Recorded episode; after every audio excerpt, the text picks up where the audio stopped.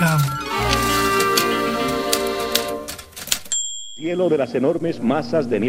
O vulcão Mayon fica nas Filipinas. Vai procurar no mapa, pode ser até na internet. O vulcão tem tido novas erupções, a atividade despertou seis vezes nos últimos 30 anos. O arquipélago filipino, sabes o que é um arquipélago?